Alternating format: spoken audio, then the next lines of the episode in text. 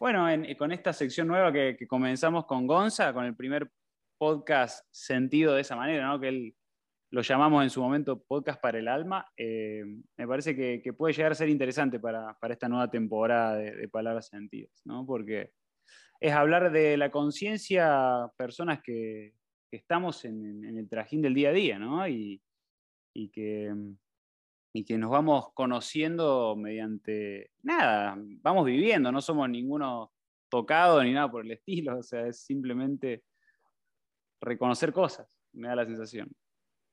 Ir descubriéndose uno mismo. Totalmente, totalmente.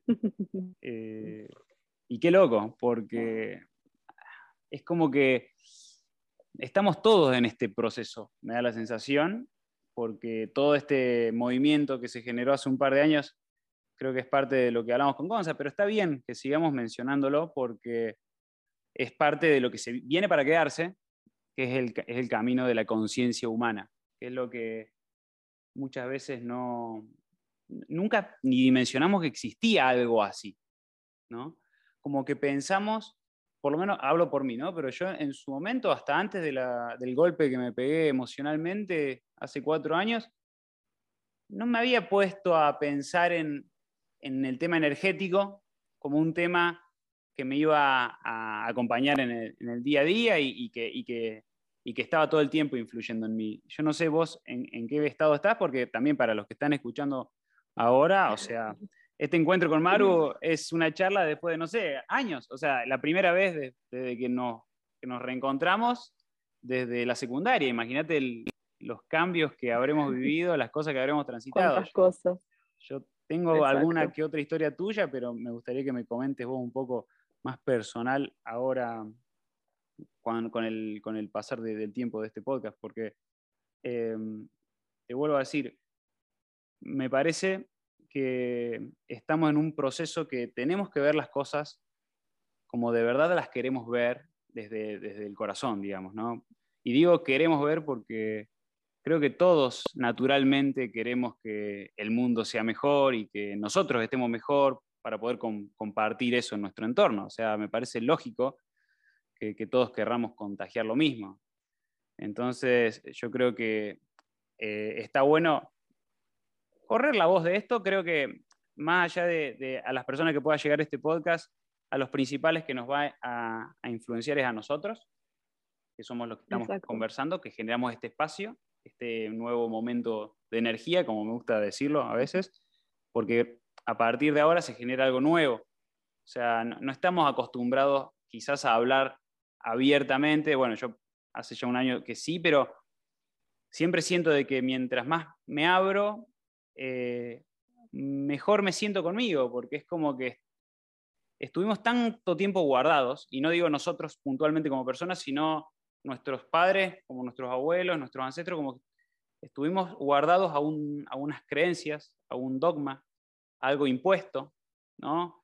que creíamos de que estábamos, nos abarcaba a todos desde un lugar y era como una, una, información, siento, ¿no? Targiversada, como que no, no es del todo así.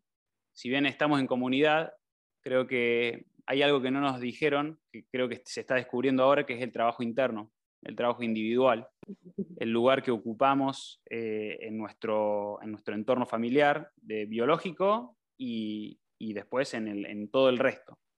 Porque todo tiene una explicación, todo tiene un, porvenir. Y creo que mientras más ahondamos en eso, más liviano se hace. ¿no? Es como que hay, hay, que pasar por procesos, pero como que cada vez ingresamos más en un estado más liviano, con más sentido. Estoy totalmente de acuerdo con un montón de las cosas que dijiste. Em, antes de olvidarme la primera, eh, lo que dijiste vos de que cada vez somos más, ¿no?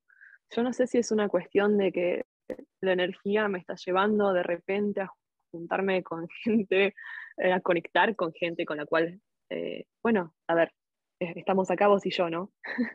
a la distancia, pero conectando justamente porque tenemos ese algo en común. Eh, como me pasó también con Gonza, no hablaba con él desde que éramos adolescentes, o sea, de los 15 años, y de repente, bueno, a mí me cerraron el Instagram, tuve que abrir uno nuevo, me apareció como sugerido, lo agregué y fue como, ay, Maru, qué sé yo, y fue conexión, tac, así al toque.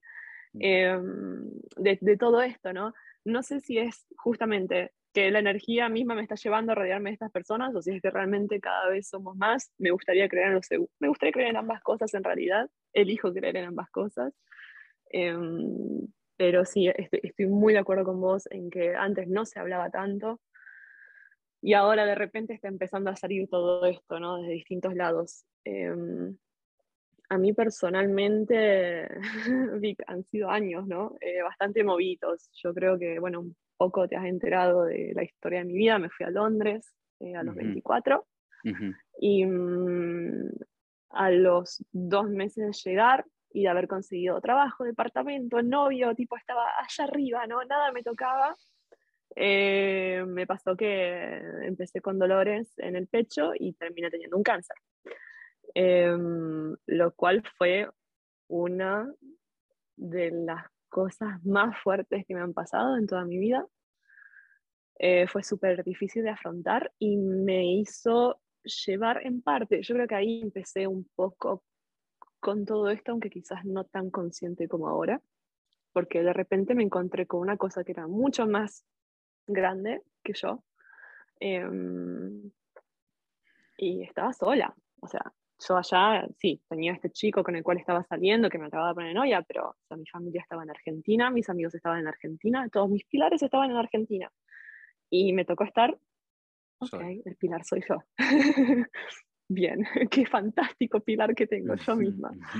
Em, y ahí eh, me acuerdo que cuando me lo diagnosticaron, yo en realidad no sé cuánto es que te conté, pero bueno, yo, o cuánto te enteraste, en realidad yo fui un poco abierta en las redes sociales, yo tuve el linfoma de Hodgkins, que fue un cáncer de un, tuve un tumor en práctica en el sistema linfático que estaba rodeado, o sea, me rodeaba el corazón y me presionaba en el pulmón.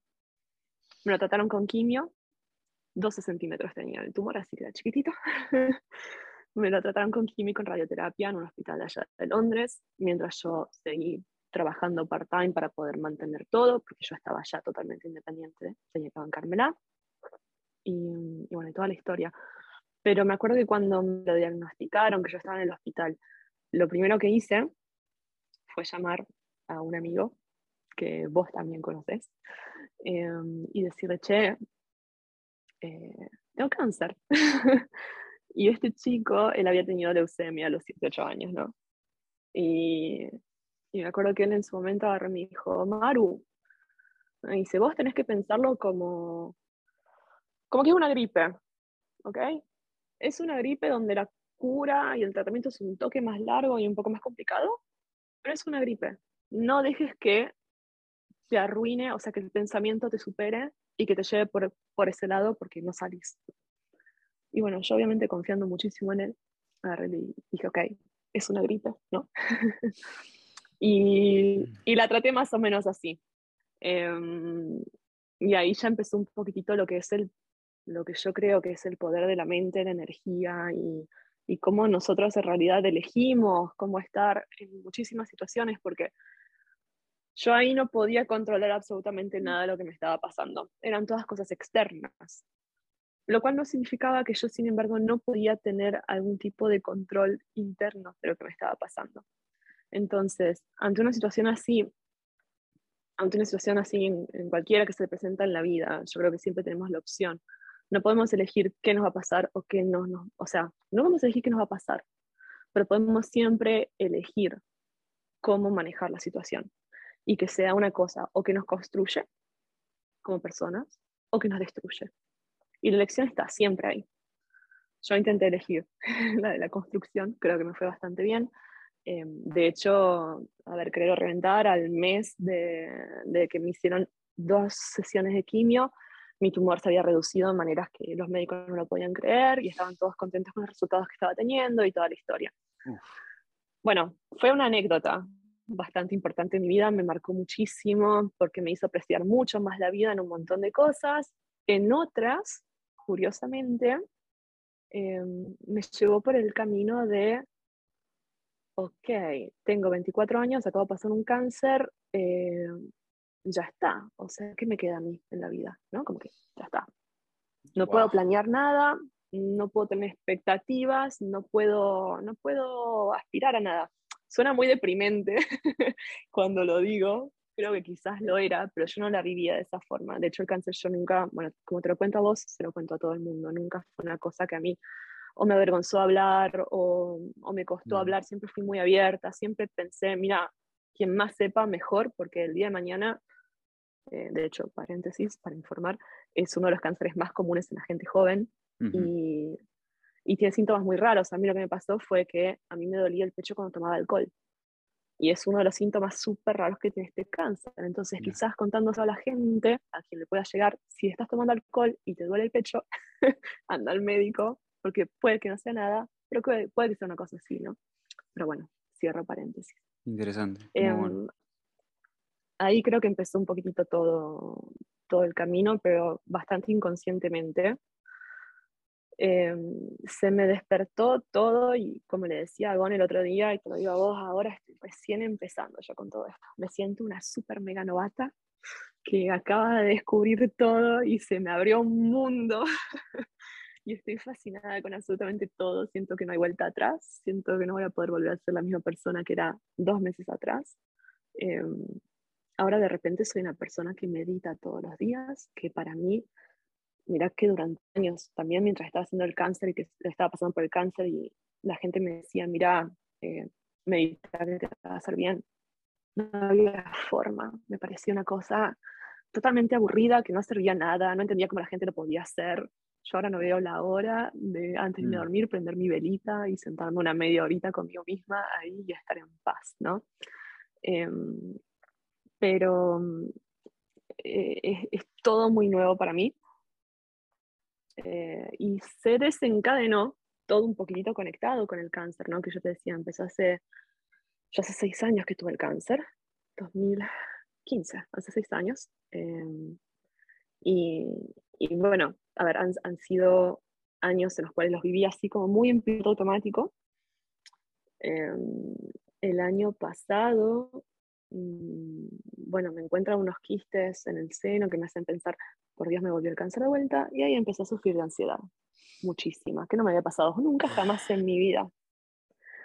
Em, y de repente la ansiedad empezó a agarrar cada maldito aspecto de mi vida en todo sentido. Em, y lo que terminó, lo que fue la frutillita de la torta, se dio este año, em, que yo en octubre fui para Argentina, ¿no? Eh, volví a Argentina porque después de un año y medio sin haber estado allá, mi papá no estaba muy bien, estaba bastante, mm, bastante enfermo eh, con cáncer. Me enteré, obviamente, último momento, nadie me contó nada, pero bueno, dejemos de lado esto. Cuando llego para allá, estaba con los niveles de ansiedad Vic al ah. máximo. o sea, para que te des una idea, yo para poder subirme al avión, yo estaba convencida en mi mente, y de vuelta volvemos al poder de la mente, yo estaba 100% convencida que yo me iba a morir en el avión, que el avión que yo me iba a tomar iba a caer en el, en el océano y que yo me iba a morir. Yo estaba yendo hacia mi propia muerte como un acto de amor hacia mi padre para poder verlo una última vez y ni siquiera iba a llegar porque me iba a morir en el avión. Yo estaba 100% convencida de esto. La ansiedad me había convencido al 100% y hacía un montón de cosas, ¿no? Como que si yo, yo tenía que viajar antes del 22, porque si viajaba el 22 me moría. Em, yo tenía, me tenía que elegir el asiento una persona porque si lo elegía yo me moría. Eh, y llevaba conmigo un montón de, de, amuletos y cosas para, o sea, que a ver, yo siempre fui muy racional, ¿entendés? Trabajo en finanzas, por el amor de Dios. no tendría que estar pasando todo esto, pero sin embargo me convertí en una persona que estaba, lo sufrí un montonazo. Y cuando llegué allá, me encontré teniendo que afrontar un montón de situaciones muy difíciles eh, a nivel familiar, eh, tener que volver a reconectar con una familia totalmente rota, en todos sentidos, sea al lado de mi mamá, al lado de mi papá, en todos los ámbitos. De repente ver a mi padre, que había sido siempre mi estandarte, la representación de la persona más fuerte que yo conocía, consumido, eh, tener que enfrentar la posible muerte de mi padre mientras yo estaba allá. Cuando yo llegué allá lo internaron, estuvo una semana internado en el hospital, estuvo muy mal. Bueno, manejar situaciones también en el trabajo de ellos. Y en el medio de todo esto, eh, bueno, yo estoy en una relación, estaba en una relación desde febrero, una relación que me ha ayudado mucho, que me ha ayudado a crecer y, un montón y de un apoyo inmenso.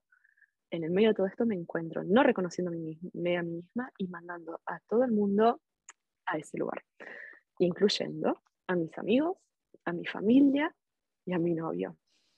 Y el día que mi papá lo internan, yo corto conexión con todo el mundo. Y cada pilar que yo tenía en ese momento, mi familia, mis amigos, mi novio, de repente no estaban más. Y ahí volvemos de vuelta. Ok, me tengo solamente a mí misma. Genial. ¿Cómo vamos a trabajar todo esto?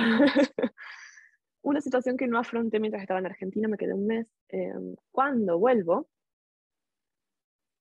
mm, es muy curioso porque, bueno, hay gente que, eh, Gonza comentaba el otro día, ¿no? Él estuvo, para él, su, su despertar se dio con, con, este accidente que él tuvo. Eh, vos tuviste esta crisis hace cuatro años. Yo las, las, las, cosas las trabajo mucho, me di cuenta estando en una relación. Eh, me hacen crecer mucho como persona. Soy una persona que generalmente está en relaciones. Mm. y bueno, y era una cuestión que dije, ok, bueno, cuando vuelva lo hablamos. Sí, ok, cuando vuelva lo hablamos. Y yo llegué un 20 de noviembre, el 20 de noviembre, hace un mes atrás. Em, y dije, bueno, voy a festejar mi cumple cuando llegue. O sea, yo llegaba a las 5 de la tarde, a las 9 tenía mi cumpleaños. Y él me iba a pasar a buscar por estación. Y me pasó a buscar por estación y me deja en casa y me deja. Y fue la cachetada final que mi ego necesitaba en ese momento. O sea, fue el golpe realmente final a todo, que fue lo que me hizo, digamos, ahora dar todo este cambio, ¿no? Si bien ya había empezado antes de ir a Argentina y todo se había empezado a movilizar, de repente, el día después, porque ese día festejé mi cumple, no sé cómo, el día después me desperté y dije, no, para, o sea, hay algo en mi vida que no está bien. No puedo seguir viviendo la vida en piloto automático, porque hago daño a la gente que quiero, le hago daño a la gente que no se merece que le haga daño, y hay algo que no está yendo bien. Y ahí empecé con todo el caminito hermoso de, ok, me voy a sentar a meditar. y empezaba con meditaciones de 5 minutos, 10 minutos guiadas y me parecían eternas. Y no sabía qué hacer, no sabía por dónde agarrar, era imposible o sea, digamos, centrarme, ¿no? La cabeza se me iba para todos lados, pero empecé a hacer un trabajo enorme em, mí misma como persona, que lo estoy haciendo ahora todos los días. Como te dije, creo que es una cosa que una vez que se empieza no se vuelve para atrás. Em, y lo que sí descubrí, y que yo siempre, a la gente que se lo he contado, eh, yo les digo, ustedes van a pensar que yo estoy loca, porque realmente si yo lo, lo digo hasta en voz alta me suena ridículo. Em, es el poder que tenemos nosotros de manifestar cosas hermosas en nuestra vida. Para mí lo, más importante en ese momento era arreglar esta relación rota que yo llegué y me dejaron diciéndome, no, no te hago bien, te tengo que dejar y fue como crisis total. Y era, ok, primero y principal, me voy a escuchar a mí misma, no me voy a ver con nadie, no voy a hablar con nadie de este tema. O sea, todo lo que yo quizás hubiese hecho en otro momento, de buscar apoyo en otros, lo busqué en mí dijo que vamos a empezar por escucharme. Yo confío en mí misma, confío en quién soy, sé lo que quiero, ok, me voy a escuchar. Y durante semanas, mira, que mis amigos me invitaban y querían verme y querían hablarme. Y yo, no, no, no, no, no, encerrada en mi casa, cantando, o sea, que a mí me encanta cantar, cantando, meditando, escuchando, leyendo, estudiando, bueno, de todo. Em, mientras, en ese momento, eh, mi novia estaba haciendo el servicio militar acá en Suiza, tres semanas obligatorias yo te puedo garantizar, es, ridículo, pero todas las cosas que han estado pasando en estas últimas tres semanas, desde el, menos mal que no entiende español, porque seguramente va a querer ver este, este podcast y no quiero que se entere todo esto. Pero yo estoy bastante convencida de que todo esto que ha pasado, en cierta forma yo lo he manifestado. Al trabajar en el concepto de mí misma, al ah, intentar a toda costa mejorar en mi persona, en quién soy, en quién soy yo para mí, conmigo, en quién soy yo para mí, con las otras personas, con quienes me rodean, con mis afectos, con, con todo. ese trabajo interno terrible que he hecho en estos últimos dos meses eh, ha hecho que hoy te digo cómo están las cosas, bueno, obviamente volvimos y qué sé yo. Y mira que era una cosa que no estaba em, para nada en los planes cuando yo me acuerdo que en el momento de desesperación intenté contactarlo y fue como, por favor, hablemos. Me dijo, mi decisión ya está tomada. O sea, no, no era una cosa garantizada o dada. Pero la trabajé tanto, tanto, tanto desde el nivel interno de que, de vuelta, no puedo elegir lo que me pasa, pero puedo elegir cómo reaccionar eh, a las cosas que me pasan. Yo cambié mi realidad. Y la he cambiado en un montón de sentidos y hasta en cosas súper específicas. Entre lo negativo me concentro en lo positivo. Entre todo lo malo que está pasando, me fijo en lo bueno. Es increíble cómo mi vida ha dado una vuelta de 180 grados, pero terrible, terrible. O sea, en cómo me siento yo y de repente en el enfoque que tengo hacia todo. Así que ahí estoy. Hablé un montón, te pido sí. No, gracias. Es un mega resumen. No, no, gracias. Tremendo, Maru. tremendo, tremendo. Porque siento muchas, muchas cosas en común o sea, en todo esto, ¿no? Y. ¿Me escuchas bien ahí vos? ¿Me escuchas bien? Porque se va y viene la señal. Sí. Sí.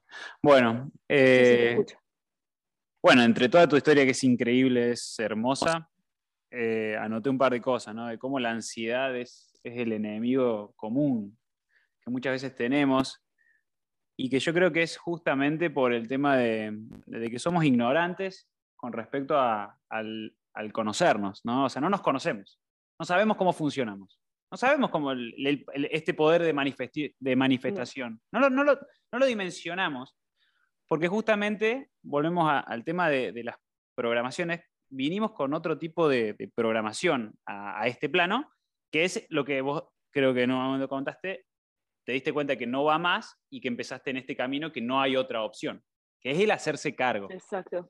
Hacerse Exacto. cargo.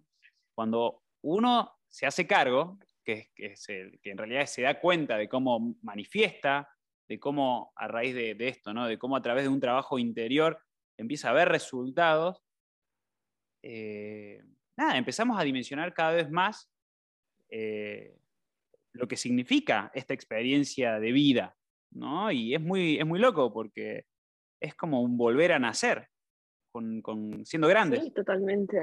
Es volver a nacer siendo grandes para mí, y bueno, este es el detalle que yo me olvidé contar al final, eh, a mí se me fue la ansiedad.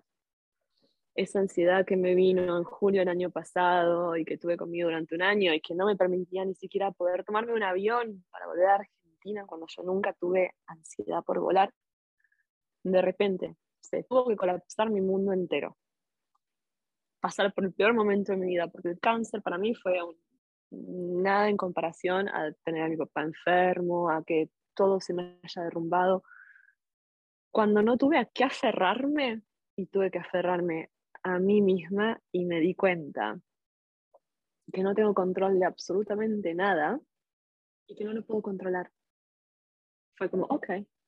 Y la ansiedad desapareció. Y es una cosa que a mí cuando yo la, la digo muchas veces me emociona porque yo jamás en mi vida creí que yo iba a poder ser capaz de superar la ansiedad. Yo siempre creí que iba a ser una sombra que iba a caminar al lado mío donde yo fuera. Y ante cada nueva situación iba a tener que aprender a cómo vivir esa nueva situación con mi ansiedad, ¿no?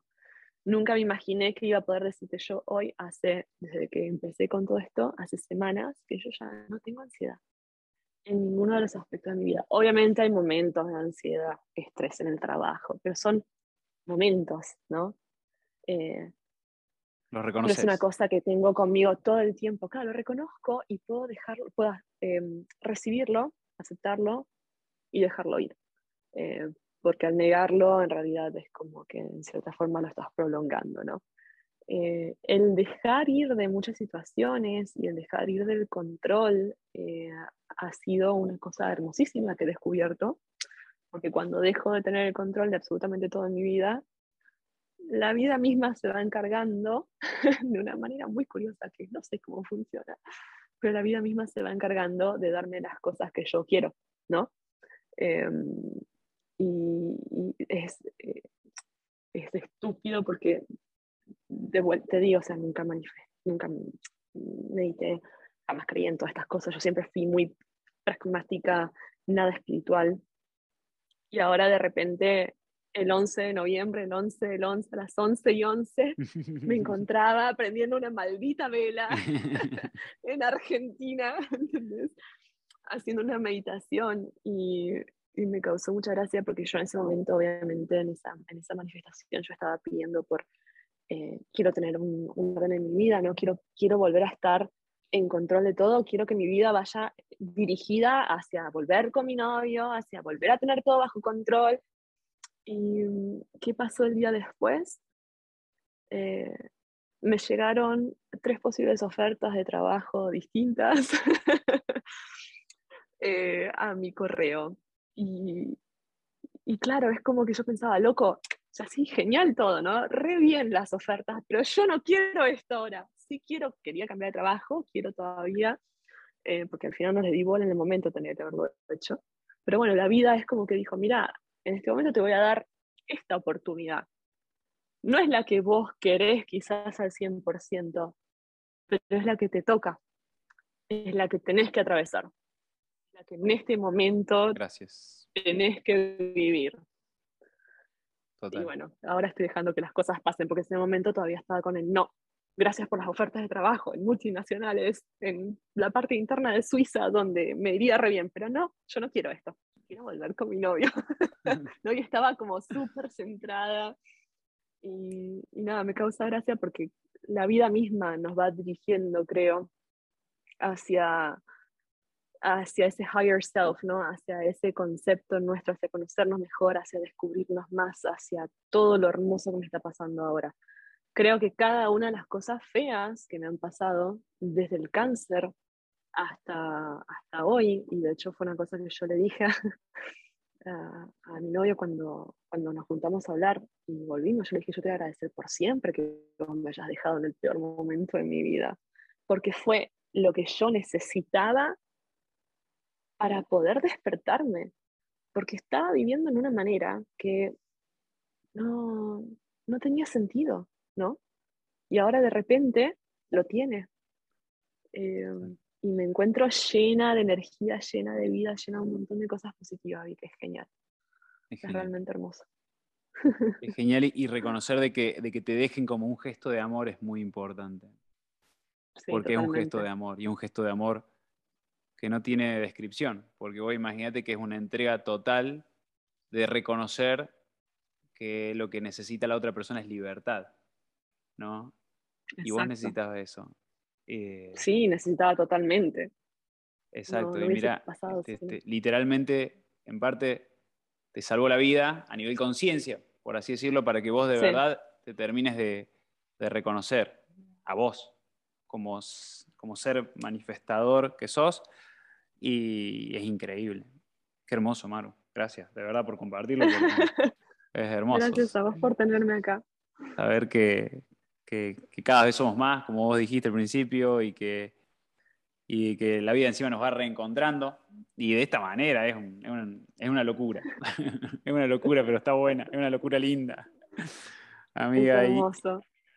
Y, y, sí, yo, para cerrar, siento de que también, o sea, yo últimamente en estas semanas empecé a trabajar muchísimo la respiración, muchísimo, o sea, de porque la vuelta a, la Argentina, la vuelta con mi familia, después de haber trabajado un, desapego, me, dio una herramienta que es, para y respiro, ¿viste? Es como que estoy en un momento que, esto que vos decís, son estos bucles que yo entiendo que son, ¿no? Esto de vos decir, no, porque yo quiero que la vida me pase esto, quiero que la vida... Y la vida viene y te trae otra, y te, trae otra, te trae otra cosa, pero es que sos vos mismo trayéndote esas cosas porque tenés que reconocerlas y aceptarlas. Claro. Aceptar y que la vida te trae, porque todo es una creación de uno, siempre. Siempre fue así y siempre va a ser así. Entonces, qué importante es, si vos estás pidiendo algo, algo, algo, y la vida te trae otra cosa, es, bueno, a ver, vení, a ver qué pasa. ¿Por qué? ¿Por qué está esta situación en mi vida? Nos sentamos, por eso también es linda la meditación y el reconocer el, el estado, ¿no? Porque y, aceptar la situación, sea una situación, sea una persona, sea una emoción, porque son todas diferentes tipos de maneras que tenemos para mostrarnos las cosas a nosotros mismos. A mí me pasó de, que se me representaban escenarios con diferentes personas, de situaciones ya vividas antes. Digo, ¿por qué? La puta madre, digo, ¿viste? son, diferentes actores de una, misma, de una misma película, pero otra película digo, pero es la misma historia. ¡Ah! Y hasta que un día paré la pelota y me pasó con una persona que estuve a punto de, cagarme a piña, literalmente. Y lo miré y dije, Simón, se llama esta persona que si capaz que escuche, ¿no? Pero digo, ¿te puedo abrazar? esto, es una locura, o sea, me estaba por cagar a piña con alguien. me senté, tomé agua, tengo esta botella de agua, ¿no? Tomé agua y estábamos los dos retensos. Y le digo, Simón, ¿te puedo abrazar? Y me paré y el loco me, me mira y me dice, sí, bueno, dale. Y me abraza, ¿viste? Y, le pedí perdón. Y le pedí perdón, y digo, perdón, vos no tenés la culpa de nada de todo esto, digo, vos no, no, tenés la culpa de esto. Soy yo que, estoy, que me está pasando esto de vuelta y no... Y, y, después del abrazo nos miramos y él me dice gracias, porque yo no, no sabía cómo me iba a ir a dormir después de esto. Eh, ¿Viste? Era, era tarde y nosotros compartíamos un, un departamento en ese momento. Y ahí le hace jaque a la vida. Y ahí decís, track, se desbloqueó algo nuevo. ¿Me entendés? Que se llama amor incondicional, confiar, creer en uno, creer en que el, otro es un reflejo 100% de uno. ¿Me entendés? Exacto. Total. Y, la fuerza de ese, de ese momento y nos, marcó para la vida, Maru, porque seguramente él estaba repitiendo otro patrón y, y, a mí me tocó darme cuenta, pero él también se había dado cuenta. ¿Me entendés? Entonces, hay mucho, hay mucho dolor por trabajar. Siento eso también, y esto es algo que hablamos con Gonza, no de esta manera quizás, pero somos un, lo que sí dijimos que somos como un puente, nuestra generación es un puente de conciencia, ¿no? y que nosotros trabajamos el dolor, lo trabajamos. Es, sería muy, muy, muy tonto no, no reconocer esto, porque pasamos por cosas muy duras de dolor, de sentir una emoción de dolor, de susto, de miedo. Entonces nosotros sabemos de que a raíz de esas cosas las podemos moldear, reconstruir, reconociendo de que nosotros tenemos el control, que vos dijiste, y que a partir de ahí, y me encanta este concepto, lo alquimizamos. Alquimizamos el dolor en amor incondicional. Es nuestra magia. Como brujos y magos que somos brujas y magas de, de este plano, el ser humano como es, tenemos la capacidad de alquimizar el dolor en amor incondicional. Y eso es tremendo, se me eriza la piel, porque digo, es parte de este grado de conciencia en el que nos estamos encontrando y que cada vez va a ser mayor. Porque cada vez, obviamente, es lógica ya, me parece, ¿no? De que, esto cada vez va a ser más. ¿Sabes qué es? A mí me encanta, bueno, por Dios, podríamos hablar de esto por horas, ¿no? Pero cómo somos todos una conciencia colectiva. Eh, y cómo cada uno somos nosotros reflejados y cómo cada uno está en su propio camino. Em, y, lo que más me gusta de, todo esto, a mí personalmente que me está pasando, em, es que, ok, yo pasé toda mi vida concentrándome siempre en el otro, en mi mamá, en mi papá, en mis hermanos, en mis amigos, en cómo, cómo mis acciones podían llegar a afectar o cómo podía llegar alguien a pensar en que si yo hacía tal cosa o hacía tal otro me comportaba de tal manera o todo eso, ¿no? hasta que me pasa todo esto y me doy cuenta que yo pasé nada de tiempo, realmente poquísimo tiempo, conociéndome, frenándome y diciendo, para, para, para, loco. Eh, yo me siento así ahora. ¿Cómo me siento? Ok, enojada.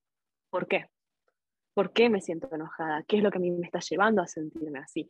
Ese momento de reflexión del uno mismo para justamente también al, poder em, arreglar todo eso que nos está pasando por dentro, automáticamente una vez que pasa también verlo reflejado en el afuera, es, o sea, a, mí, a mí me vuela la cabeza, me parece una cosa totalmente preciosa de todo lo que está pasando, porque es nuestro trabajo como como persona individual, trabajar en uno mismo para poder en lo colectivo llegar a un algo mejor. Total. Es así. Gracias. Nada. Gracias a vos. Muchas, muchas, muchas gracias por esto, por este momento, por este espacio. La verdad que magia. Magia. Exacto. Es magia. Me encantó. y es, es, lo que buscamos en palabras sentidas y lo que buscamos generar, cómo correr la voz de diferentes maneras, que hay muchísimos en este mundo, en este nuevo proceso de conciencia. Entonces, qué lindo ser parte. Qué lindo permitirse ser parte. Gracias, Maru. Gracias, gracias. Gracias, gente, a los que escuchan del otro lado. Espero que hayan disfrutado de nuestro encuentro y será hasta la próxima. Que estén muy bien.